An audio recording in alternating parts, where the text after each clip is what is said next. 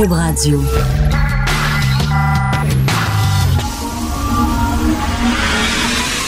De 10 à 11. De 10 à 11. Richard Martineau. Politiquement incorrect. Cube Radio. Bon jeudi, merci d'écouter Politiquement Incorrect. Et euh, Cube Radio, il y a des nouvelles qui me font triper. Il y a des nouvelles, moi j'adore les nouvelles insolites. Je viens de tomber là-dessus dans le Journal de Montréal, page 12. Une compagnie d'assurance poursuit pour un peu plus de 370 000 quatre jeunes de Sherbrooke qui ont fait une soupe aux potes qui a provoqué l'explosion de leur appartement. OK, le 17 février, ils ont voulu extraire le THC d'un plant de cannabis à l'aide d'alcool et de butane. Les quatre jeunes, alors ils ont mis leur, euh, leur mélange dans le frigo. Le lendemain matin, les vapeurs d'alcool et de butane émanant, émanant de la mixture entreposée dans le congélateur ont explosé. Bravo, ça, bravo. Méchant. Méchant devoir de cours de chimie, ça. De l'alcool et du butane. Super de bonne idée. Salut François. François Lambert qui est avec moi. Salut. Euh, je, veux, je veux dire, là, le maudit chien fou de Montréal-Nord qui a mordu six personnes, qui a blessé deux enfants grièvement, rappelez-vous, une jeune fille à la tête, 16 points de suture, un petit garçon de 7 ans, euh, son bras, il a failli arracher, le chien a failli arracher le bras. Le chien était tellement énervé puis enragé qu'il a fallu euh, taper dessus à coups de pelle pour qu'il arrête de mordre le voisin. Bref, il devait être euthanasié et là, tout est bloqué. Parce que Anne-France Goldwater, elle va en appel. C'est un Christ de chien. C'est un chien. Un chien. Piquez-le. Moi, aller le piquer moi-même. Moi, y aller le piquer. François, là, t'imagines, là, elle, elle a probablement, elle a pas d'autres cas le plus intéressants que ça, puis ça traîne, ça traîne. C'était au mois d'août dernier, cette affaire-là. Ouais. On est, c'est presque un an. Le chien est encore. La SPCA, les gens de la SPCA, ils ont, ils ont accordé une entrevue à la presse, puis ils ont dit savez, le chien est en très mauvais état, il est déprimé. C'est vrai que le chien est déprimé, il a ses antidépresseurs. Parce que. parce Là, qu'il ils disent- parce qu'il est représenté par Anne Goldwater. Mais tu sais, un journal, il dit Tu vas te faire piquer. Il dit Oh non, fuck. Puis après ça, non, t'es correct. Hey, let's go. là. Un honneur, puis après ça, tu vas te faire piquer, fuck. Non, mais ça a l'air que là, les gens de la SPCA, ils sont, sont tout, ils sont tout attendris par le chien. Ils disent que pauvre chien, il, il va pas bien. On s'en fout, tu es là. Mais non, mais ça n'a pas de sens, Richard. Ça, ça- Lui, là, il aurait dû être éliminé en partant, puis on discute Eh, après. Il y a ouais. des choses comme ça, là, tu l'élimines, puis après ça, tu discutes. Puis si on s'est trompé, on s'est trompé. OK? Mais on peut pas savoir tromper. Il a arraché le crâne de la petite fille. C'est un danger public. Non, mais ils ont fait une analyse, ils l'ont envoyé en- en- euh, chez des professionnels, faire une analyse, savoir, y est-tu dangereux ou pas? Ben, pas Y besoin. est-tu dangereux? Richard, moi, ça me fait toujours rire. Y est-tu dangereux? Ou quand on a un tueur en Syrie, on va dire, on va aller le faire évaluer, c'est un problème psychologique. Ah, Il y en a un, OK? Comme- le Si gars, tu une personne, t'as un problème dans la tête. T'en tu deux, trois, t'en as. C'est sûr, t'en as un. Va pas le faire évaluer. Envoie-le là direct. Je me demande Mais là- pourquoi. mais là, Anne-France Goldwater, elle se bat pour qu'on prenne le chien, qu'on l'envoie dans un refuge aux États-Unis qui réhabilite les chiens. Fait que là, lui, il va se coucher sur un divan avec un psychanalyste de chien, puis il va dire euh, Ma mère m'a pas allaité, euh, je sais pas trop quoi, là. J'avais trop de frères et sœurs, elle prenait pas soin de moi, puis tout ça. Fait que là, après ça, il va devenir quoi, un chien guide pour aveugle ou quelque chose comme ça. C'est un bon petit. On s'en fout, puis qu'elle là. Ben oui. Euh, euh, Au final. tu sais, je t'écoutais ben, deux, trois fois cette semaine, puis tu le répètes. Les droits des chiens ne sont pas les mêmes que les humains. On passe en premier, puis ils passent après, un moment donné. On ne sait pas si ils sont en deuxième, en troisième ou en quatrième. As-tu des animaux, toi? Non. Bon, non, mettons- ben, on en avait un quand on était jeune. On a toujours eu des chiens. Puis on avait un chien Airedale. Et c'est pas supposé être mauvais, mais nous, on l'avait entraîné pour qu'il protège. Mon père avait des moutons. Puis nous, on trouvait ça drôle quand on était jeune. Les gens passaient dans le fond du rang, puis le chien partait après en vélo. OK? On trouvait ça bien drôle. Mais quand tu regardes ça, c'est complètement débile. Parce que quand j'ai commencé à faire du vélo, intensivement, puis de la course, puis les chiens me couraient après, tu dis, OK, on est toute une bande de propriétaires mongols. Mon chien n'est pas dangereux. C'était pas dangereux, le chien, avant, avant nous autres. Mais le gars qui prend une marche, là, il y avait un chien en tabarnouche. Un, Ben on oui. est perdu dans le fin fond des bois. OK, on est une seule maison, puis il y a un chien qui part après toi. C'est sûr, tu penses que t'es mort. Donc, les chiens, là, ça passe après. C'est Ça, pas prend- égal. ça passe après. Moi, j'ai fait, j'ai interviewé trois antispécistes au franc-tirant. Des antispécistes, c'est des gens qui disent que euh, mettre les chiens, mettons, plus bas que les êtres humains, c'est une forme de racisme. On est tous égaux. OK, ils sont pas inférieurs à nous. Ils sont exactement la même égalité des chiens puis des êtres humains, euh, puis ils ont leur intelligence, puis on n'a pas, tu sais, bon, il n'y a pas de hiérarchie selon eux autres entre les êtres vivants. Fait que là, je dis OK. Puis là, je dis à une femme qui est antispéciste, as-tu, as-tu un enfant? Elle dit oui. Je dis OK, il y a un feu chez toi, tu as 30 secondes, qui te sauve? Ton enfant ou ton chien? Elle dit mon enfant. Voilà, merci, bonsoir. Mais c'est ça. Voilà, merci, bonsoir. Pourquoi tu sautes ton enfant? Parce qu'un enfant, c'est plus important qu'un chien. Ben oui. on passe à un autre appel. Tu sais, un Là, chien, là, je comprends que ça euh, remplit un besoin chez des gens, puis que c'est là pour. euh, c'est un compagnon. OK? Mais as- as-tu déjà été dans un souper où il y a un chien, puis que tout le monde parle du chien de la foutue soirée? Moi, ça m'énerve.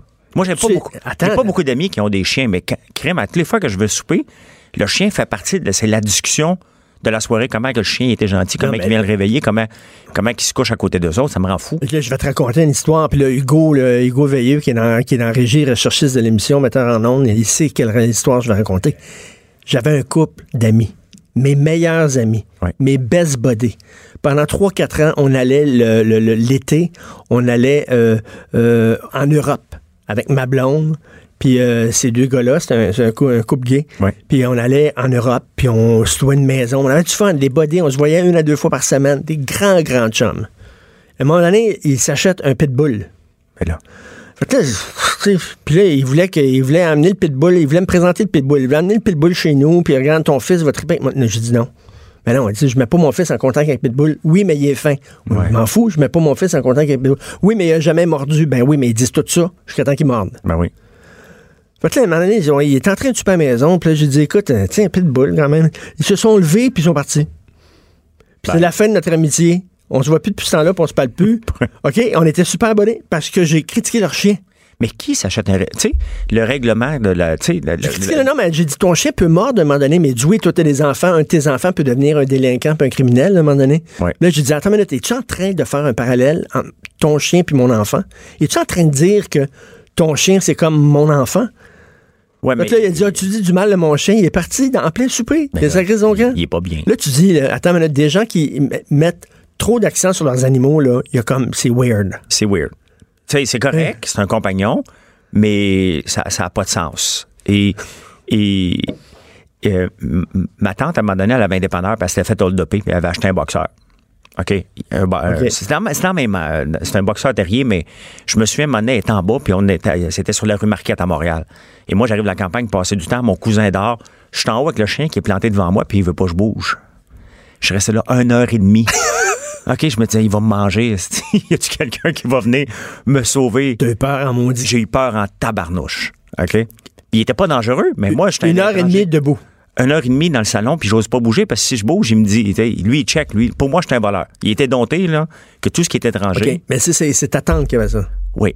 Mais ils s'en mais- sont débarrassés. Ils s'en sont Ben- débarrassés. Ben, oui. OK, non, non, mais Ben, c'est parce que là, ça avait dit non, non, non, mais c'est un bon chien, puis c'est toi qui l'as. Puis là, l'a regardé, tu dis, attends une minute. Non, non, ils l'ont fait, ils l'ont acheté au tout début pour avoir un compagnon dans le dépanneur quand quelqu'un arrivait à acheter des- ses cigarettes avec un bat de baseball. Là. Fait que c'était le compagnon pour régler le cas. Mais à un moment donné, il a bien vu que c'était dangereux, cette affaire-là, puis ils s'en sont débarrassés. Là. Euh, faut, faut être intelligent à un moment donné, puis arrêter ces choses-là. Mais D'ailleurs, oui. je ne comprends pas, Valérie Plante, que son premier move comme ça. mairesse, c'est d'enlever le règlement qui avait pas fait l'unanimité, mais au moins il était passé. Elle l'enlève comme si c'était le- la chose la plus Non, importante. non, mais c'était comme urgent, là. C'était le dossier numéro un, là. C'était le, do- été le dossier numéro son un. dossier numéro un, c'était les, les pitbulls. Protéger les pitbulls, je ne comprends pas. Je On s'en fout, ces chiens-là. C'est, c'est juste purement logique Il y et a des gens qui disent, là, il y a des gens qui disent, oui, mais tu sais, euh, viser les pitbulls, euh, c'est comme, euh, c'est comme un, un- un genre de racisme, une discrimination envers cette race de chien-là. Le chien, il ne sait pas. Il sait pas. Le chien, là, le pitbull, comme je dis souvent, penses-tu qu'il est dans un bar en train de fumer une cigarette en tabarnak? Des caniches, ils ont des droits, nous n'avons pas de droits, ça, même. Ça Ben oui. bon. Non, il sait pas qu'il est un chien. Puis tu sais, en Richard, en plus, imagine-toi, tu prends une marche sur un trottoir, puis le chien t'attaque. Donc, toi, l'attaquer, tu dois décider d'appeler le- la chose canine, l'escouade L'escouade canine. canine. Tu dis, bon, j'ai été attaqué par un pitbull. Mais on s'entend celui qui a un pitbull, là, qui a des tatous partout. Euh, je dis pas qu'ils ont tous des tatous, là, mais mettons, tu prends une marche, puis moi, ceux que j'ai vus, euh, ils ils ont tendance à avoir beaucoup de tatous, quoique j'ai pas de. J'ai rien contre ça, mais, ça. mais ça dépend si t'en as jusque sa tête. Là, j'ai peur un peu. Mais là, tu viens pour prendre son numéro de téléphone, parce que lui, il a pas le goût d'arrêter, là. Tu prends une photo, il veut rien savoir. Il va lâcher, son pitbull, après toi. Ben oui. Qu'est-ce que tu fais? C'est c'est rendu que l'attaqué maintenant doit prendre des démarches pour dire je me suis fait attaquer par un tel chien avec tel gars potentiel qu'on retrouvera pas. C'est complètement, Euh, c'est complètement, complètement débile. Écoute, Ouais. je veux te parler de parce que toi, euh, bon, homme d'affaires, euh, euh, tu sais l'image des entreprises, euh, puis euh, bon, euh, t'as t'as une vision là-dessus. Je veux te parler des transporteurs aériens. Ouais. C'est l'industrie que j'ai le plus au monde. Ouais. Je trouve que cette industrie-là, les transporteurs aériens, traitent leurs clients qui leur amènent de l'argent dans les poches comme du bétail. Littéralement. Là, le low-cost War Air Oui. a décidé d'arrêter ses affaires. Boum, c'est fini. Pendant qu'il y avait des gens qui étaient poignés en Islande, plutôt que de dire, regarde, on va, on va te rapatrier dans ton pays, puis après ça, on ferme la... la- la- Les autres, ils ont dit non, arrange-toi. J'ai les compagnies d'aviation, j'ai ça, qui surbookent, qui te font attendre. T'es sur le tarmac, c'est pris pendant trois heures, ils s'excusent pas, ils arrivent pas avec de la bouffe. Leur bouffe est dégueulasse. Il faut que tu achètes les écouteurs, faut que tu achètes la couverture, faut que tu J'ai Oui. les compagnies d'aviation. Tu trouves pas qu'ils ont un problème quand même de, de traiter la clientèle comme du monde? Ben parce que oui, et- mais parce que les gens veulent voyager pas cher, mais ça donne ça. À, à vouloir avoir euh, des choses pour pas cher, ça donne des compagnies comme Wire. Puis on a eu un paquet ici au Québec qui ont tout disparu. Là. Comment il s'appelle? C'était Michel Leblanc? Michel. Il y en avait un là. Ah oui? Ben, on a eu des compagnies à low cost ici, là, qui ont toutes euh, disparu une après l'autre, puis ça disparaît partout dans le monde. À un moment donné, ça coûte 100 pièces. Mais ils te vendent les écouteurs, ils te vendent ci, puis ils te vendent ça. Hey, écoute, il y a, même, il y a même une compagnie, euh, c'est la compagnie la plus connue low cost au monde. Ryanair? Euh, Ryanair, Oui. exactement. OK, ils voulaient, ils songeaient, ils l'ont pas fait finalement, Des mais ils debout. songeaient à faire non, mais à faire payer pour les toilettes. Oui, mais ils voulaient avoir Ils aussi voulaient avoir des, toilettes debout. payantes. Oui, puis ils voulaient avoir des bancs debout. Des Avec bancs debout. Oui. Pourquoi pas coucher les, comme un, un empilé les uns par-dessus les autres? Ouais. T'en mets cinq, un par-dessus l'autre. Mais tu sais, ça ça, ça a pas de sens. Puis là, on le voit, le Wire euh, qui, était- qui, qui appartenait à un homme d'affaires ultra riche euh, de l'Islande. Hey, J'ai une anecdote là-dessus. Ah oui, non. Il y, a, il y a personne qui nous écoute, là. Non. Sa femme a déjà flirté à Miami. T'as flirté, toi?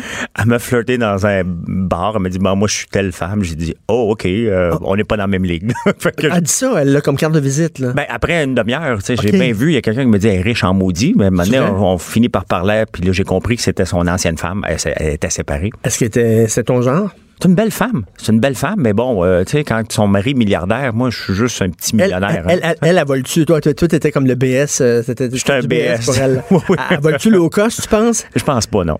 Fait que, tu sais, quand tu, quand tu voles low cost, effectivement, les billets sont pas chers, mais attends-toi pas à plus. Ben, tu t'attends à rien. T'embarques, t'es content. Tu débarques, t'es content. T'es pas cancellé, t'es content. Faut que tu sois content quand il se passe, quand t'arrives juste à la bonne place. Mais on les voit, quand Seawire vient de péter, Ryanair était le plus gros. Ici, il y en a une dernière, je pense, Interjet, là, qui vient d'apparaître. Il y en a un paquet qui apparaissent, mais ça reste jamais. Je te pose une question très délicate. Oui. OK? Parce que hier, euh, nos amis des effrontés ont reçu un gars qui vient d'écrire un livre sur les gros. Oui. Le gars-là, il dit, il dit lui-même, il dit, je, je, je, je chauffe pas dans mon poids, je suis très, très gros. Oui. Très gros. Oui. Les gens très gros, on leur fait payer deux sièges dans les avions. Pas toujours. Est-ce que tu trouves ça discriminatoire? Pas en tout. Pas en tout. Pas en tout. Parce que moi, Ben, les autres pris- disent, regarde, je suis fait de même, je suis comme ça, qu'est-ce que je te dis? Pourquoi je, pourquoi je paierais deux fois? Ben, ça, c'est, ça, c'est, c'est, c'est de penser qu'à eux. Moi, j'ai déjà été pris en deux gros à partir de Vancouver jusqu'à Montréal et j'ai pété une coche solide, là. Moi, j'ai pas à payer de jouer à la sardine, puis j'étais pas en classe affaires. Ben oui, mais ils ont le droit de voler. Ils ont le droit de voler. Mais moi, euh, ils ont pris un siège, puis j'ai pris le dernier siège disponible probablement dans l'avion, puis on m'a assis. T'étais squeezé. J'étais les squeezé entre le couple parce qu'eux autres avaient besoin d'espace. Oh, puis C'était des gens au moins dans le 400-500 livres. là. C'est long, 6 heures, coincé comme une sardine. J'ai dit no way. Il n'y a pas question que je reste là. J'ai exigé qu'on me change de place. Puis ça a fait de la chicane, là. Mais qu'est-ce que je dis? J'ai pas à payer le prix d'être squeezé entre ces deux-là. Je veux dire, à un moment donné, là, Fait que les autres devraient, selon toi, effectivement payer deux sièges. Ben, ça fit pas. Celui qui va être pogné à côté, c'est lui qui paye le prix, c'est pas eux. Tu sais, à un moment donné, là, si, si- si- la, la compagnie, là, il, il reste là que c'est pas un service public en avion. Là. C'est pas un service gouvernemental, c'est pas un service qui nous est dû. C'est parce qu'on veut voyager d'une place à l'autre. Et il reste qu'on vit en société. Est-ce est-ce qu'il devrait avoir des vols fumeurs? Ben non. Ben non. Non, non, mais, non, mais tout le monde, les gens qui fument là-dedans, là, puis le, le pilote, il sait dans quoi il s'embarque, puis tout le monde sait dans quoi il s'embarque. Pourquoi pas? Pourquoi il n'y a, pas- pourquoi- ici, pourquoi y a pas des bars fumeurs à Montréal où, quand tu es un fumeur, tu vas là, tu sais les risques, tu connais les risques, c'est tes affaires, mais tu sais, pourquoi faire à tout prix tous les bars seront non fumeurs? Pourquoi il n'y aurait pas certains bars fumeurs? D'ailleurs, tu as le droit Ben, de. le droit avec le cigare, t'as le droit. Avec le cigare, tu as le droit, mais pas la cigarette, c'est une forme de racisme. Oui. mais, mais tu sais, c'est comme. Les cigarettes vont faire euh, des. Ceux qui sont riches et qui peuvent fumer à 25$ piastres la pof, ils ont le droit, eux autres, Oui. d'avoir un endroit. Mais bref, pourquoi il n'y aurait pas des vols fumants? Il y a des gens qui demandent des vols sans enfants. Puis ça coûterait un peu plus cher. Oui. Ça coûterait un peu. ben, Il y a des clubs même sans enfants. Oui. Pourquoi pas? Oui. Pourquoi il y a. Parce que, écoute, moi, j'ai fait des vols avec des jeunes enfants qui criaient là, pendant huit heures. Oui. Peux-tu te dire que j'aime les enfants? J'adore, j'en ai trois, mais j'étais en vierge. C'est sûr. OK, fait que, euh, mettons, euh, comme on dirait, tu es prêt à payer un petit peu plus cher? Tu payes plus cher puis il y aura un vol sans enfant. Pourquoi pas? Ça pourrait. C'est pas du, c'est pas du, de la discrimination, ça. C'est, c'est, c'est, c'est- tu sais, j'ai déjà fait un vol, moi aussi. c'est quand le dernier dont je revenais de New Orleans? Et il y avait un enfant en arrière de moi qui bûchait dans mon banc. Et je- tu sais, tu veux être poli. Tu te reviens d'abord, tu dis aux parents, tu peux-tu te calmer? Et tout à coup, le collègue à côté de moi que je connais pas, euh, lui, il s'est de bord. OK? C'était la fin de l'enfant qui bûche dans le banc. Il a dit quoi? Il a dit aux parents. Mais non, mais ils sont où Il les parents dans ce temps-là? Les, ben, les parents ils ont une responsabilité. là. Ben oui. Tu sais, à un moment donné, tu vois bien que l'enfant bûche dans le banc. Là. Ben oui. Euh, Six heures, on avait six heures de route à faire, d'a- d'avion à faire. Ça se peut qu'on veuille dormir un peu puis recevoir des coups de tête. euh. Moi, j'ai été poli, je disais, garde, tiens ton garçon. Puis lui, il a dit, il l'a dit d'une façon très américaine. Mais c'est quelque chose volé, là. Oui. C'est une expérience, quand même. Là. Oui, oui. Moi, là, euh, tu sais, euh, j'ai pris une fois. Toi, tu dois être habitué à ça. Mais j'ai pris une fois première classe. Oui. OK? J'avais jamais volé, je vole tout le temps économique. Oui. Puis, euh, écoute, euh, quand tu prends une fois première classe, là, puis tu retournes économique après, là, Tu te sens pauvre, hein? Eh, c'est. Mais je le prends, je le prends. C'est Je- l'ai fait mais- une fois, mais là, après ça, je retourne économique parce que je trouve ça beaucoup trop cher. Je, je- prends toujours économique, moi aussi. À l'occasion, ben, parce que regarde, j'avais un bureau maintenant au Liban. Aller au Liban en première classe, c'est 7500 pièces. Ça n'a pas de sens. Non. Ben, avec mon partenaire, donc c'était 15 000. Aller au Liban en classe économique, c'est 1500. Fait qu'on disait, on n'est pas assez précieux pour dépenser 12 000 pièces de plus. On se payera des bons restaurants là-bas à la place, parce que ça n'a pas de sens à un moment donné. Non, donc, je le fais quand, c'est abordable, puis c'est un long trajet. Je ne ferai pas Montréal-Toronto en première classe. Si je le fais, normalement, j'utilise mes points. Euh, tout simplement, je trouve ça trop cher sinon. Montréal-Toronto, c'est c'est 45 minutes. Écoute, Maé paiement. Oui. Et là, tout le monde le fait. Maé en défaut de paiement. Brum, brum. Ouais. Bon, alors, je pense, et la presse, le Journal Montréal le fait. Donc, elle, elle s'était lancée dans la sacoche. Euh, premièrement, ça prend plus qu'un nom. Hein, Il y a des gens qui disent qu'avec un nom, un nom célèbre, ça devrait fonctionner tout seul.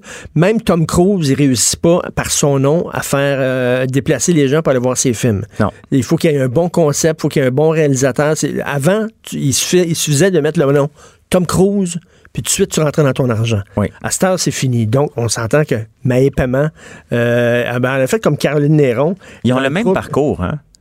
Oui. Ils ont le même parcours, euh, sauf qu'il y en a une que son mari était juste plus riche, puis la dette est juste plus grosse. Quand, tu- quand tu regardes ça froidement, là, puis c'est pas contre Maillé, je la connais pas, Maillé, j'ai absolument rien contre elle. Elle est elle super fine. OK, elle a l'air super gentille. Super gentille. euh, probablement Caroline aussi est super gentille. On n'est pas là, on analyse. C'est parce que tu as écrit sur ta page Facebook, c'est que Oui. les autres se sont hyper endettés Oui. pour partir en business. Puis toi, tu dis déjà, dès le début, là, ça n'a pas d'allure que tu mettes toute ta carte de crédit puis tu t'endettes au-dedans pour partir une business. Une business, tu dis déjà dans le début, c'est pas correct. Ben, tu sais, Ça, regarde. ça veut dire rien que les gens riches pourraient se partir en business? Non, tu te pars en affaires. En, moi, toutes mes entreprises sont parties avec 0 Je fais mes preuves avec 5 piastres. Quand 5 piastres, j'ai trouvé mon coût d'acquisition de client puis que je suis capable de le répéter, je vais mettre 10 piastres. Si ça marche avec 10, je vais en mettre 20, je vais en mettre 1000.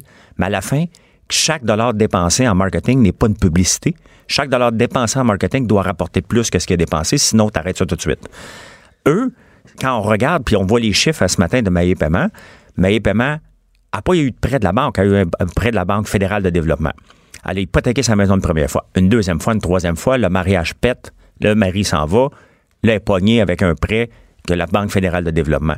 À un moment donné, il faut que tu t'en rendes compte. Puis le nom n'est pas assez. C'est pas Jennifer Lopez. C'est quand même un nom connu au Québec.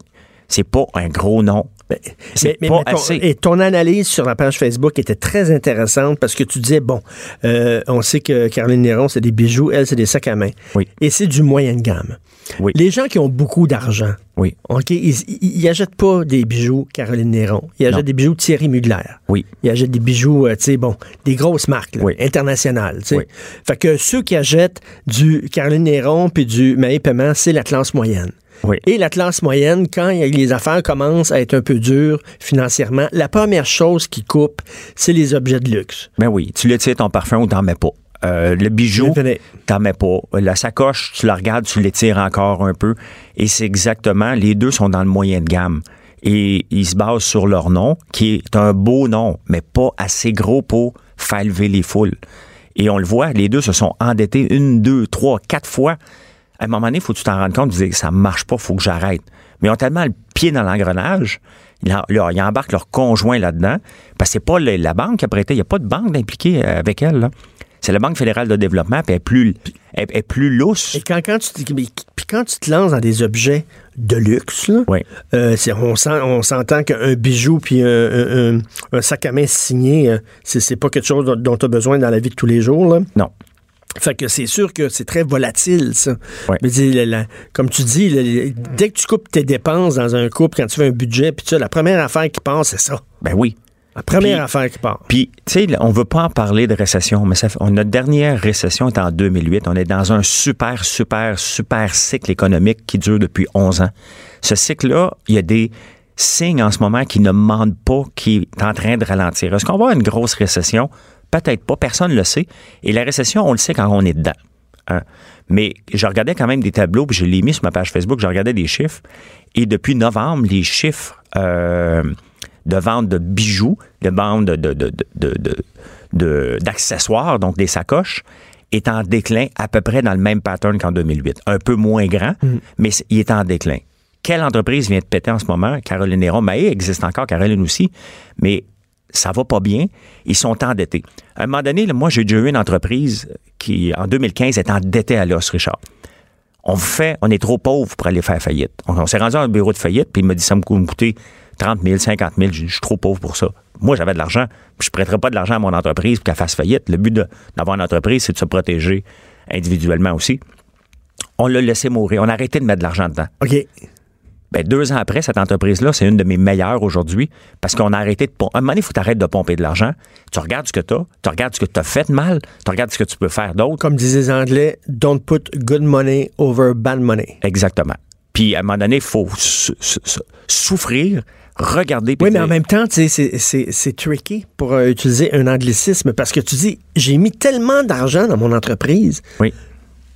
il faut pas que j'arrête là. Peut-être qu'en mettre un, un petit 3000 de plus, ça va peut-être l'aider. Fait que là, tu, mets le 3000 de plus, tu sais. Ben ça, c'est le casino est, est spécialisé là-dedans. Parce que quand tu perds à la roulette 2 sur la rouge, tu mets 4 sur la rouge parce que ça fait trois fois qu'elle n'a pas sorti, elle va sortir à un moment donné. Puis là, ça s'appelle le martingale. Donc, tu mets 4. Le martingale. Oui, c'est la technique du martingale. Et tu mets 2 4 8 16 32 tu doubles à Là, chaque fois. ça fait six fois que tu joues. Fait que là, tu dis, ben là, c'est niaiseux parce que la prochaine fois, c'est sûr, c'est le rouge qui sort. Exactement. Puis là, tu continues, puis à un moment donné, il y a une limite à la table, et c'est pour ça que les casinos mettent des limites à la table pour que tu pètes. Ben, puis ils sont tout le temps en conséquence de ces jeux-là, qu'appelle entre autres le martingale. Et c'est un peu ce qu'ils font en ce moment, ces filles-là. Ils réendettent puis ils réendettent. Le problème, c'est que là, les deux sont en séparation. Leur source de revenus, de, de financement premier était leur conjoint ou la maison commune. Ben là, ils sont dans, ils sont dans le trouble. C'est pas le fun, là. Non, non, non, non. C'est pas le fun, mais c'est- un exemple à ne pas faire. Puis si les gens qui nous écoutent on sont en train de faire la même chose, à un moment donné, regardez, en- arrêtez de vous mettre les deux pieds dans, dans, dans, dans- dans la tombe, là, parce que vous allez mourir de ça. Puis c'est pas facile de se relever après. Écoute, le traversier, une autre nouvelle. Le, tra- le traversier, ça. Là, c'est rendu, c'est même plus non, joke, mais- là. Non, non, mais le traversier, là, le remplaçant du FA Gauthier, impliqué dans une collision avec un autre navire. Mais c'est qui ces pilotes-là? Attends, c'est parce que ça fait deux, euh, il se fait deux fois qu'il est rentré dans le quai. Oui. Il y avait une collision dans- avec un quai, puis après ça, une collision avec un autre quai. Là, c'est le troisième fois, là. Puis là, c'est deux bateaux ensemble. c'est qui qui pilote ça? C'est pas drôle. C'est c'est- Mais c'est- mon oncle. Yvon qui avait un ponton, là, puis euh, il prenait une petite bière là, sur son ponton. Ben, on dirait, que c'est, mis, là. on dirait que c'est presque ça, tu sais. Écoute, ça n'a pas de sens. Tous les bateaux qui sont supposés faire la liaison Matane-Godbout sont tous en train de, de tomber en ruine parce qu'il y a des, des accidents. c'est spécial. Il a subi des dommages mineurs lors d'une collision avec un autre navire en Allemagne. En c'était hallucinant. Mais y a-tu tant de bateaux que ça? Fait, un il ne voit, il voit pas l'autre à 300-400 mètres pour dire, je pense, je vais mettre les breaks, m'aller du reculon. Écoute, je sais pas. Moi? Et une autre affaire, une autre nouvelle de- que je veux commenter. André Pratt, Oui. l'ancien éditorialiste en chef de la presse, Oui. qui a encore une job, il est sénateur, Oui. Puis encore une job à Power Corporation. Ça, je savais pas quand tu étais sénateur que tu pouvais encore avoir des liens avec une autre entreprise. Je ne savais pas ça, que tu Oui. pouvais... Je pensais que tu étais rien que sénateur, puis c'est tout. Non. Parce que tu es déjà très bien payé puis très bien protégé. Mais là, ça a l'air que tu peux avoir d'autres jobs on the side. Lui, mais lui, il recevait des, des gens, des parlementaires. Il recevait des, des, des- Comme parlementaire, il recevait des gens dans les bureaux de Power. Oui. Attends une minute, là. T'es sénateur, t'es sénateur, t'es censé être indépendant, puis tu, lui, il dit non, non, non, mais quand même, il n'y avait pas de conflit d'intérêt. Je suis désolé, là. T'étais dans le bureau d'une entreprise privée. C'est sûr que c'est des beaux bureaux. C'est une belle place pour savoir. Non, mais, il est sénateur, là. mais il y a des choses quand même qui- garder une petite gêne. Tu sais, peut-être que les gens n'ont pas, ont pas eu de, de privilèges, mais il reste qu'aller avoir la chance de rentrer dans les bureaux de Power Corporation, c'est d'avoir accès à un monde fermé et c'était pas le meilleur move, mettons. Mettons, mais tu sais, sur les conflits d'intérêts, on dit non seulement il ne doit pas avoir de conflit d'intérêts, mais il ne doit pas avoir apparence de conflit d'intérêts non Mais plus. c'est c'est quoi son explication? Parce qu'il a déjà travaillé là, il y avait une porte là, puis il y avait un meeting à faire. Puis Ben, il travaille encore là, puis euh, quand il est à Montréal, euh, c'est les bureaux qu'il utilise, puis tout ça. là. Mais là, il les a, il les a pas utilisés, ces bureaux-là, pour la job qu'il fait à Power. Non. Il les a utilisés en tant que sénateur. Ouais. Mais il dit, oui, mais je suis capable de faire la différence. Non, non, non, non, il y a des règles. Peut-être que lui est capable de faire la différence. Peut-être. Mais les gens qui viennent la font pas. Tu vas dans le bureau de, de, de, de Desmarais. OK? J'ai été une fois dans une réception pour ramasser des fonds pour J'allais Centraide. à Sagard, Non, je, je suis pas assez big pour ça. au Non. palace Non. des démarrés. Non. Mais si on m'invite, je vais y aller avec plaisir. Hein? Ben, Euh, moi, j'aimerais ça. Ben oui. J'ai aucune, euh, aucune honte. Là, Tu sais y a- il y a une salle de concert qui est quasiment gros comme la salle des arts, euh, la place des arts, Ouais. qui peut recevoir une- un orchestre symphonique. Mais c'est correct. Ils ont... Chez eux. c'est parfait. non, mais euh, si le gars il a de l'argent, tant mieux, là. Oui, mais j'aimerais bien ça être invité. La- L'invitation, le mot est lancé. Là, si on veut m'inviter à sa gare, euh, je dirais pas ce que j'ai vu, mais euh, je vais profiter de toutes les, les installations. OK, on, on va te mettre une caméra cachée, là, sais, sur un bouton, là, après un de tes boutons. Oui, mais tu sais, c'est des beaux bureaux, puis les gens font peut-être pas la... Les gens qui sont invités n'en font peut-être pas la différence, puis ils disent « Oh my God, mais je viens de croiser M. Desmarais, je vais y en profiter pour lui demander quelque chose. » C'est Ben là oui. que ça risque de déraper. Je pense pas que Pratt dérapait, c'est les autres qui risquent de déraper. Écoute, merci. Euh, D'ailleurs, euh, bientôt, ça va être les ceintures François Lambert, hein, des belles ceintures de cuir et tout ça. là, Euh, avec, moi, ils vont être avec du sirop d'érable, par avec, contre. avec, hein, avec la, la boucle, c'est FC, c'est écrit F- FL, oui, oui. FL, c'est la boucle, là. en sirop d'érable. Une feuille. Je suis québécois, mais avec une feuille d'érable. Essaye de comprendre quelque chose. Je vais mettre de l'argent là-dedans. Merci beaucoup, François. Merci, Richard. L'art est dans la manière. C'est pas de la comédie. C'est politiquement incorrect avec Martineau. Tous les jeudis, nous parlons avec euh, Denise Bombardier. Bonjour, Denise. Oui, bonjour Richard. Alors, l'Église catholique dit l'Église catholique de Montréal, euh, il y a cinq diocèses qui vont euh, éplucher le passé de milliers de prêtres pour savoir s'il y avait, il y avait des allégations contre ces prêtres-là, s'il y a eu des plaintes, etc. Et là, eux disent, on va faire le ménage. Est-ce que vous êtes contente de ça, Denise? Non, je ne suis pas contente et je suis même sceptique. Ah. Je suis sceptique pour une pour une pour une raison, c'est que euh, jusqu'à maintenant, l'Église donnait à penser aussi qu'il faisait le ménage dans, dans l'Église. Et euh, quand ça sort, ça sort via les tribunaux, n'est-ce pas? Parce que euh, l'Église ar- arrive difficilement, et on le sait, à dévoiler ce qui se passe à l'intérieur, euh, même l'Église du Québec. Je vous donne le cas d'un prêtre qui est un prédateur sexuel au, au Saguenay-Lac-Saint-Jean, hein, qui a, je crois que c'est 37 petits garçons qu'il a agressés au cours des ans. Eh bien, quand vous alliez dans le dossier, justement, du diocèse, ça n'existait pas. Autrement dit, ou bien on avait déchiré les, les s'il y avait des gens qui avaient fait des plaintes, on avait déchiré les documents, ou alors on n'avait rien enregistré. On l'a su parce qu'il a été mis en accusation par les tribunaux. Hmm. Et jamais l'archevêché n'avait bougé. Donc, s'il y avait, mettons, une 37 co- enfants, et comme c'est 37 enfants, c'est l'abbé Harvey, je crois, là, c'est pour pas me tromper. Et comme c'est 37 ou 35 enfants, vous imaginez bien, ça a duré durant des années. Et donc, ça avait Alors, été donc- effacé des dossiers. Donc, si, mettons, là, justement, on épluchait les dossiers de ce, cette église-là, on ne verrait aucune trace de ce qui s'est passé. C'est-à-dire qu'on pourrait ne voir aucune trace d'agressions sexuelles qui ont été commises. C'est ça, c'est ça la, la question.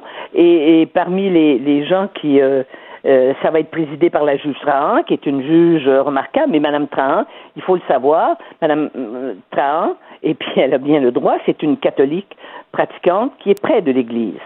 Alors donc, euh, c'est sûr qu'il fallait pas prendre, il fallait prendre des gens qui soient, et on, fait confiance à Mme Trahan puisqu'elle a été juge à la cour euh, pour prendre sa distance. Elle, elle a demandé d'avoir euh, d'avoir les pleins pouvoirs. Elle veut pas se faire dire ce qu'elle doit chercher ou pas.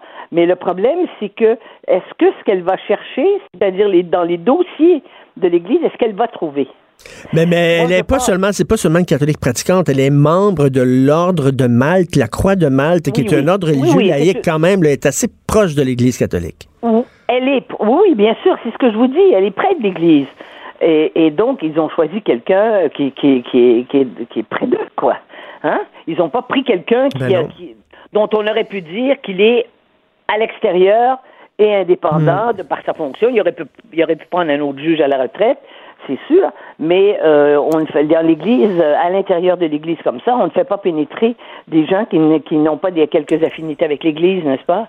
C'est bien connu. Mais c'est pas seulement pour ça, je vais vous dire pourquoi je m'inquiète.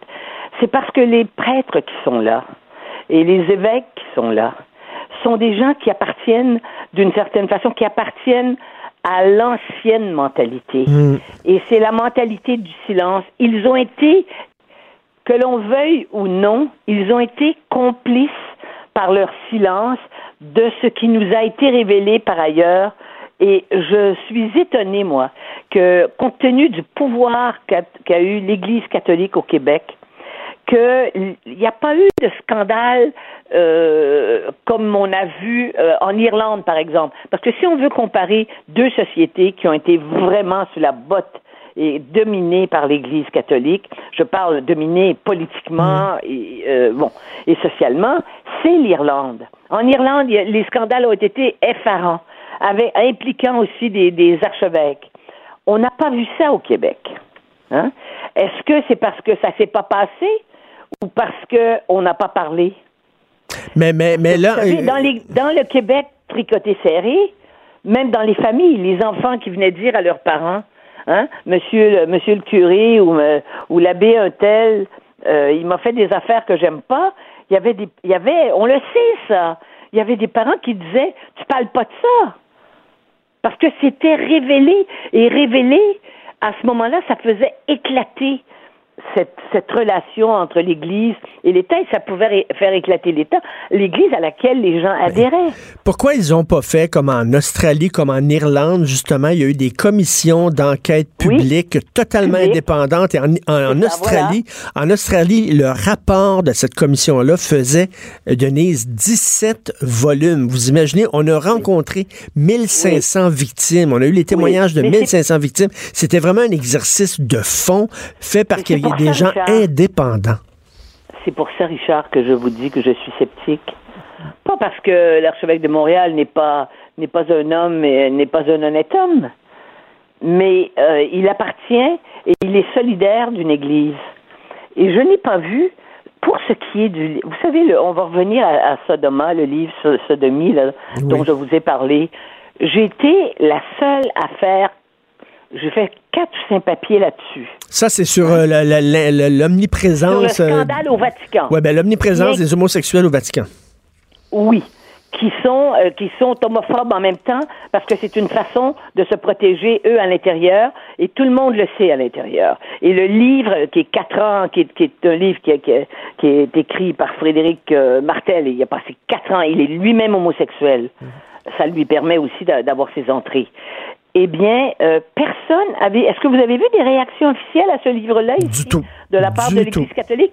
Il y a eu, je vais vous dire, il y a eu un communiqué du, de l'archevêché de Québec qui a voulu faire le lien. C'était la semaine où le pape euh, avait fait sa grande rencontre là, contre la pédophilie qui avait réuni tous les cardinaux et, et qu'il a pris apparemment un cer- une, une certaine direction. Il disait que c'était très bien. Et là, il disait que moi j'avais cité le cardinal euh, Ouellet qui est cité dans le livre, n'est-ce pas qui a fait des révélations. Le cardinal Ouellet a dit que le les agressions sexuelles, c'était dans tous les diocèses, dans toutes les communautés à travers le monde, et que c'était terrible. Et la- le, le- le communiqué disait que les journalistes, il y avait des journalistes professionnels, professionnels, entre, euh, il n'y avait pas mis de guillemets, eux, euh, qui, eux, avaient euh, quand même, euh, ne se mêlaient pas de, de rapporter des bobas, puisque le cardinal, ils avaient parlé au cardinal Ouellet, et le cardinal Ouellet leur a dit que c'est pas tout à fait ça qu'il avait, il avait pas dit ça, il avait fait des déclarations, mais c'était pas ça. Alors que moi, j'ai eu après l'auteur qui m'a dit, mais le cardinal Ouellet, j'ai passé, j'ai passé beaucoup de temps avec lui, et il m'a dit ça plus d'autres choses. Ah oui. Et le cardinal et, et, et M. Martel, il a enregistré un certain nombre de, de cardinaux. Alors, il a des bandes, lui. Et c'est la seule chose qui est sortie. Pas un mot de, de, de, de la hiérarchie. Ben, on, on se, on- ils se protègent entre eux. Puis je reviens sur cette commission d'enquête publique qui était faite en Australie.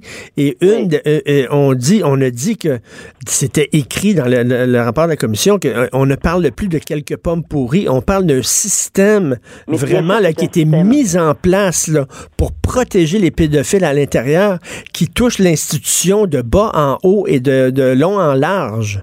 Bien sûr. Et on a, nous, des communautés religieuses qui, qui sont allées jusqu'à, ça leur a coûté jusqu'à 20 millions, 30 millions.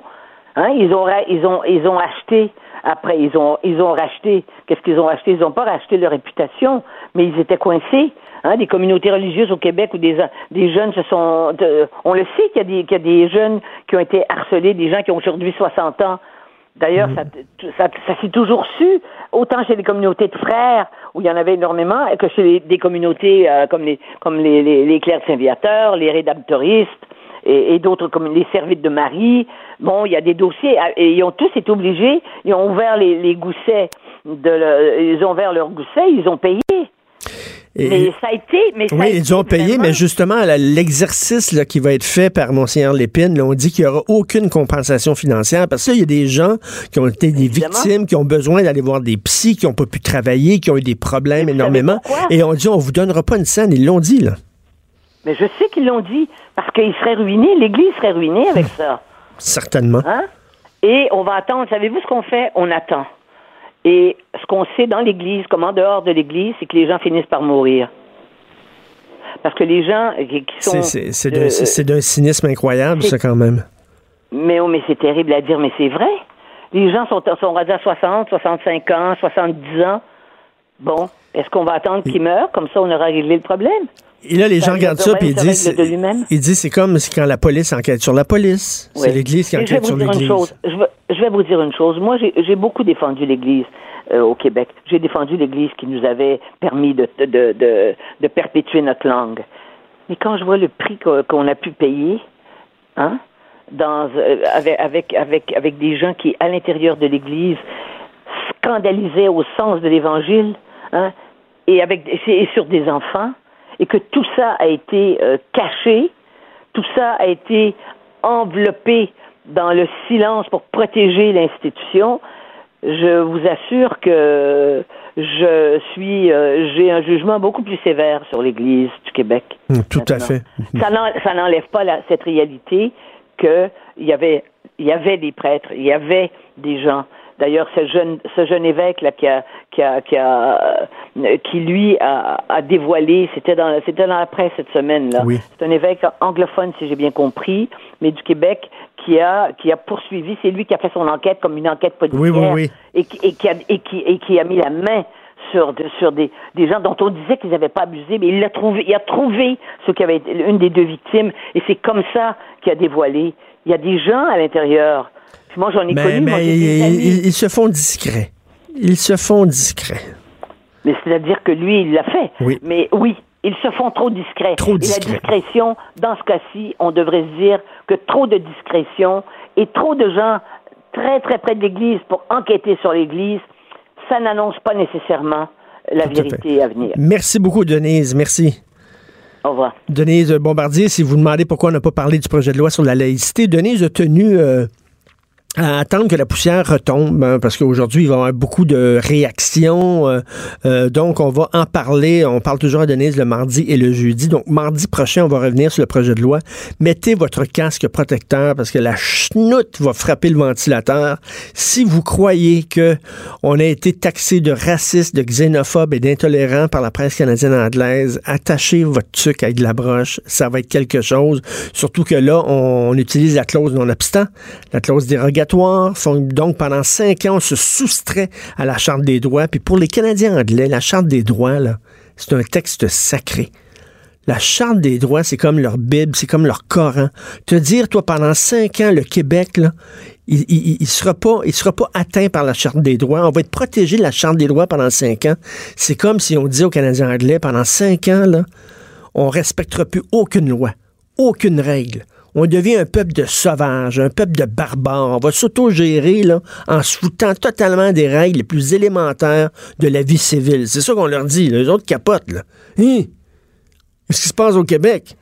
là, on est comme le colonel Kurtz dans Apocalypse Nord, dans le fin fond de la jungle, perdu avec, sa, tribu, puis euh, on fait ce qu'on veut. Fait que les autres vont capoter au cours des prochains jours. Là, ils vont nous traîner dans la boîte en disant qu'on est une gang de racistes.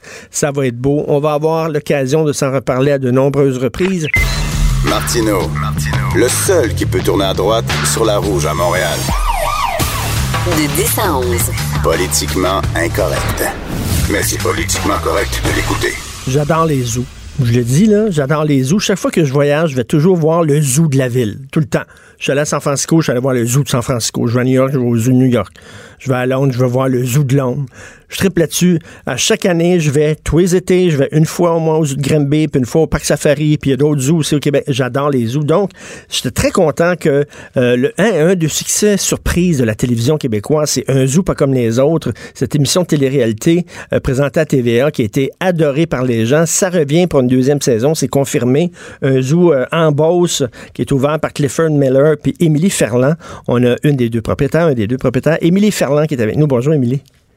Bonjour. Bonjour, j'adore les zoos. Est-ce que, est que toi, quand tu te promènes, quand tu vois, je sais pas si tu as le temps de voyager avec tes 150 animaux, mais bref, quand tu voyages, es-tu le genre, toi aussi, à aller voir les zoos ailleurs, savoir ça ressemble à quoi, ils sont comment?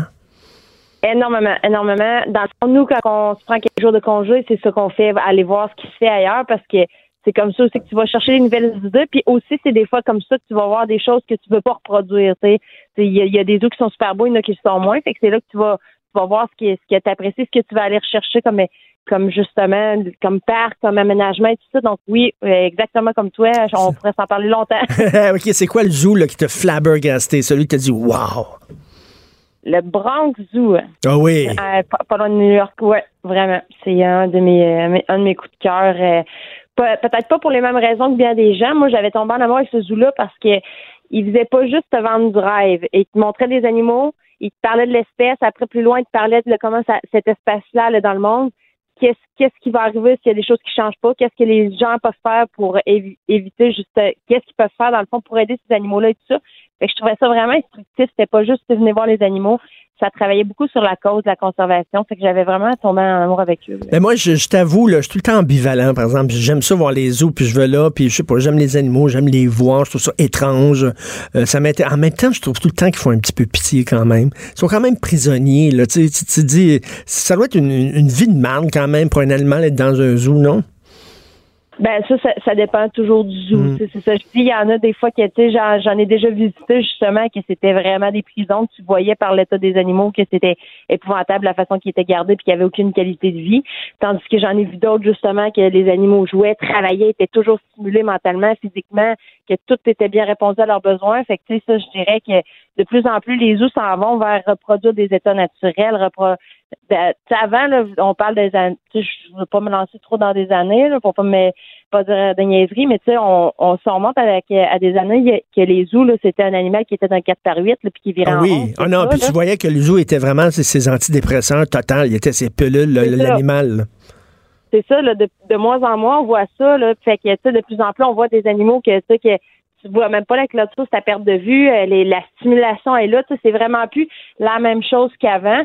Euh, mais c'est sûr que ça, c'est, le travail d'une vie. Justement, c'est bien facile d'avoir des animaux, mais euh, de, de les stimuler, de les emmener à, à reproduire des tempéraments, à pas s'ennuyer, à travailler, à être stimulé, ben c'est on l'a vu aussi dans la mission, nous, c'est une grosse partie de notre job. Là. Il y en a beaucoup qui pensaient que nous, c'est, c'est de se promener, puis on donne la bouffe, puis euh, on nettoie, puis c'est fini. Non, faut, faut que ton animal travaille, soit stimulé, continue d'apprendre, puis d'être fier de lui. Et là, tu sais, s'il y a tout le temps tout cuit dans le bec, c'est pas bon. Fait que c'est de c'est toujours de travailler ça. Fait que oui, c'est quelque chose. faut OK, mais vous êtes fous quand même, les deux. Là. Tu sais, Vous vous vouliez avoir une business, tout ça. là. Pourquoi pas, je sais pas, un truc de karting, euh, euh, n'importe quoi, un bar, tu sais, je sais pas, le, le musée Maxime Bernier en Beauce, n'importe quoi. Mais, mais pourquoi, pourquoi vous avez dit un zoo? Il me semble que, tu sais, moi, je, je- tu sais, je, serais découragé en disant c'est tellement de job. Est-ce que vous avez sous-estimé le nombre d'heures que vous auriez passé là-dedans? Ça, c'est sûr, ça, c'est sûr. Je veux dire, Ted Buck, il sait- je dis souvent, si on aurait su dans quoi qu'on s'embarquait au début, on l'aurait peut-être pas fait. Mais, euh, tu sais, c'est un coup en- embarqué dans la roue, si on peut dire, à un moment donné, t'a- t'accueilles des animaux. Nous, ça a commencé vraiment niaiseux. Ça a commencé avec un bébé chevreuil trouvé sur le bord de la route, là, que la meuf frappait à côté, qu'on a ramené, puis on a fait des appels pour savoir qu'est-ce qu'on faisait avec le bébé, parce qu'il était en bord d'une route. Puis euh, là, ils nous ont dit, ben, tu sais, allez le reporter dans le bois, vous pouvez pas le garder parce que, tu sais, ça vous prend un permis, ça prend c'est seulement les centres de réhabilitation qui ont le droit de garder ces animaux-là, puis il n'y en a pas dans la région. Fait que, on a fait un an centre de réhabilitation. Nous, on a dit, ben, on va le prendre notre permis, puis là, ils ont comme parti à rire, mais ils sont quand même venus nous rencontrer. Puis quand ils ont vu qu'on vivait dans le bois, sur une terre euh, éloignée de tout le monde, ben, ils ont comme fait, ah, ben, vous seriez le spot parfait. Fait que finalement, ça a commencé comme ça. Après, on a dit, ben, on, là, dans un an, faire de la réhabilitation, ça a coûté, ça coûtait cher en maudit, là. Fait qu'on a dit, soit qu'ils ont réussi d'aller chercher des fonds, parce que sinon, on peut pas, on, on fournira pas à travailler juste pour ça, on, va faire faillite, on va se ruiner. Puis euh, là, euh, on a décidé d'ouvrir au public, puis en même temps, quand tu ouvres au public, ben, tu fais connaître les animaux, tu sensibilises tout ça, puis euh, ça te donne la- les, les Mais- fonds pour continuer. Mais, mais au début, c'était un zoo privé. C'était pour vous Ouais, autres. ben, ben, c'était juste comme réhabilitation, c'était juste les animaux de la région qu'on remettait en s'ils étaient à retourner. Si justement il y avait des blessures trop importantes et des séquelles permanentes, à ce moment, ils restaient avec nous. Fait que oui, au début, c'était pas l'objectif du tout d'avoir des, des visiteurs, c'était juste le, le principe d'aider la faune. OK, c'est quoi l'animal qui vous demande le plus d'énergie, qui est le plus tough à avoir comme propriétaire de zoo, là? Euh, l'orignal. Ah oui, pourquoi? C'est gros en L'orignal, maudit, premièrement, là. Ça doit manger, c'est incroyable, ça. Ben, c'est surtout que, tu sais, mettons, il y a beaucoup de substituts que tu peux avoir avec la, la- les nourritures. Cet animal-là, faut vraiment qu'il mange comme la nature. Fait qu'il faut tu y ailles à, à tous les jours couper de- du feuillage, couper des arbres pour qu'il mange l'écorce, pour qu'il mange du feuillu. Fait que c'est, le, tu faut vraiment que tu aies des gens qui aillent le bûcher à chaque jour. Puis je te dirais que aussi avec euh, Alf et Tony, nos babons, euh, un de nos babons qui est aveugle, ça mente. Lui, parce que comme tu me demandais tantôt, il y a des animaux dans les zoos qui ont l'air à, s'ennuyer, à faire une misère, ben, un animal qui est aveugle, pour qu'elle le faire travailler, le faire stimuler, ben, c'est encore deux fois plus dur. Fait faut se faut se creuser les ménages à tous les jours, mais à l'air, ça va super bien. Mais tu sais, les, animaux, mais les animaux qui sont vieux, tu sais, tu sais qu'il y a, y y y un endroit qui s'appelle le, chez nous des artistes. OK? Quand les artistes sont un peu vieux, puis ont plus de carrière, puis tu sais, il y en a qui choisissent d'aller là, là puis ils vont là quand ils sont trop vieux. Y a-tu, à un moment donné, des animaux dans un zoo, quand ils sont rendus trop vieux, on les envoie, comme, je sais pas, le chez nous des anciens animaux du zoo? C'est ça? Euh, ben, à ma connaissance, euh, il y en avait pas qui se spécialisaient là-dedans, mais nous, c'est ce qu'on fait beaucoup. Euh, de récupérer justement des- les, les, les animaux plus vieux, des animaux qui ont, mettons, des petites choses physiques qui sont moins attrayantes pour les institutions. Nous, c'était c'était quand on a rouvert aux animaux exotiques, c'était pour ça. OK, vous autres, c'est comme un zoo qui accepte la diversité corporelle. Exact. Vous êtes Ouais, un zoo ça. ouvert, là. Mettons, là. Un, boi- babouin aveugle, un orignal avec trois pattes. C'est ça. Tout ce, qui est, tout, ce, tout ce qui est pas confessionnel, c'est parfait. Puis qui a eu l'idée de cette télé-réalité-là? Euh, le premier à nous en avoir parlé, ça a été euh, Babu Bernier qui nous en avait parlé. Puis euh, il n'avait parlé à Robert Montour de Datit. Mhm. Puis, euh, mais Robert, il disait, ouais, il y a un petit zoo en bas, ça doit être quétaine. Tu sais, il, ouais, on- tu sais, il était comme plus ou moins intéressé. Puis on avait euh, Fou des animaux pour, pour ça animal sont souvent venus tourner ici pour justement avoir des, des images d'animaux et tout ça. Là, il y a une, une, recherchiste, Marie-Ève qui a parlé aussi à Robert de nous autres, c'est spécial comment ils ont parti d'Orient, puis que, ce qu'ils font, puis leur vision, puis Mais quand même, il y a une vision, parce que moi, si j'étais producteur, puis quelqu'un m'approche en disant hey, on va aller tourner une série, là, c'est deux jeunes qui ont un zoo, je dirais, il n'y a pas un chat qui va regarder ça.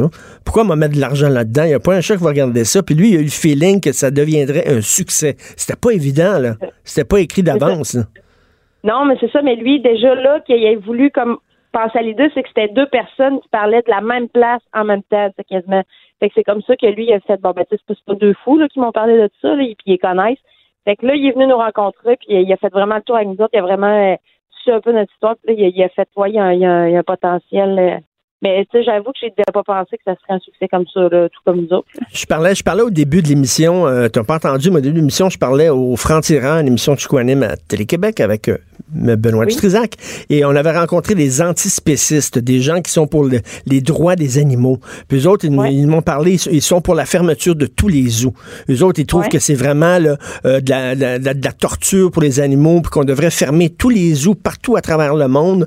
Euh, moi, je dis, ben, mm-hmm. premièrement, non, parce que tu apprends beaucoup sur les animaux. Quand je vais là avec euh, mes enfants, au contraire, ça, t'aide à comprendre les animaux, à mieux les respecter. Il y a un côté très éducatif. Puis je pense, ces gens-là, comme tu as dit tantôt, ça fait longtemps qu'ils n'ont pas mis le pied dans un zoo.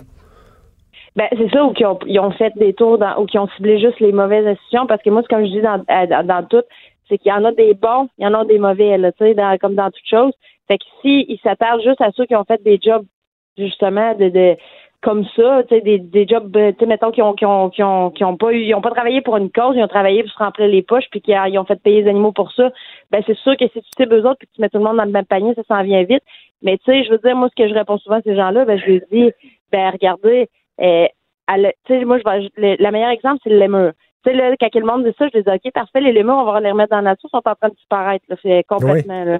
Le nom est en chute libre. Fait c'est une notre faute, ça? C'est la faute des autres? Non, c'est la faute des gens, là, quelque part. L'habitude des gens et tout ça. C'est tout un travail de, de, de population à changer je veux dire, c'est trop facile de remettre la, la faute justement à ces institutions zoologiques. Hmm. Justement, peut-être que ça fait, comme tu dis, ça fait longtemps qu'ils sont parlés, puis ils n'ont pas vu tout le travail de sensibilisation, de conscientisation. Puis aussi, faut pas oublier de dire qu'il y a des animaux ou des espèces qui n'existeraient plus, puis ce serait pas des zoos. Là. Ça, c'est prouvé. Ben oui, ben oui, c'est sûr, parce que pourquoi on les garderait encore en vie, ces animaux-là, sinon, tu sais, euh, puis en liberté en même temps. En liberté, ils feraient quoi? Ils se feraient manger, puis ils mourraient. Euh, merci beaucoup, Émilie. Ben, merci à toi. Émilie Ferland, euh, puis bravo pour votre succès. Donc, deuxième saison confirmée. Si vous voulez aller voir le zoo, c'est le Miller Zoo. Tu trouves une petite Miller? Après ça, c'est mon Miller Zoo dans Beauce. Euh, hey, à partir d'aujourd'hui, c'est le nouveau euh, DQVS de Vin qui vient souper, notre podcast que Sophie et moi on fait. On reçoit des gens à souper à la maison. Là, le nouveau podcast, c'est le premier petit couple qu'on reçoit un petit couple qui reçoit un petit couple. Alors, donc, c'était Patricia Paquin et Louis-François Marcotte qui sont venus euh, souper à la maison. On a parlé de bouffe, mais on a parlé de plein d'autres affaires.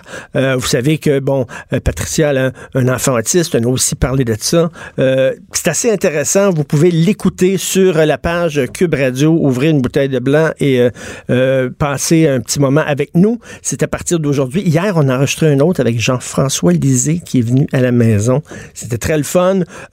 Euh, une, excellente journée politiquement correcte. Martino, le seul qui peut tourner à droite sur la rouge à Montréal.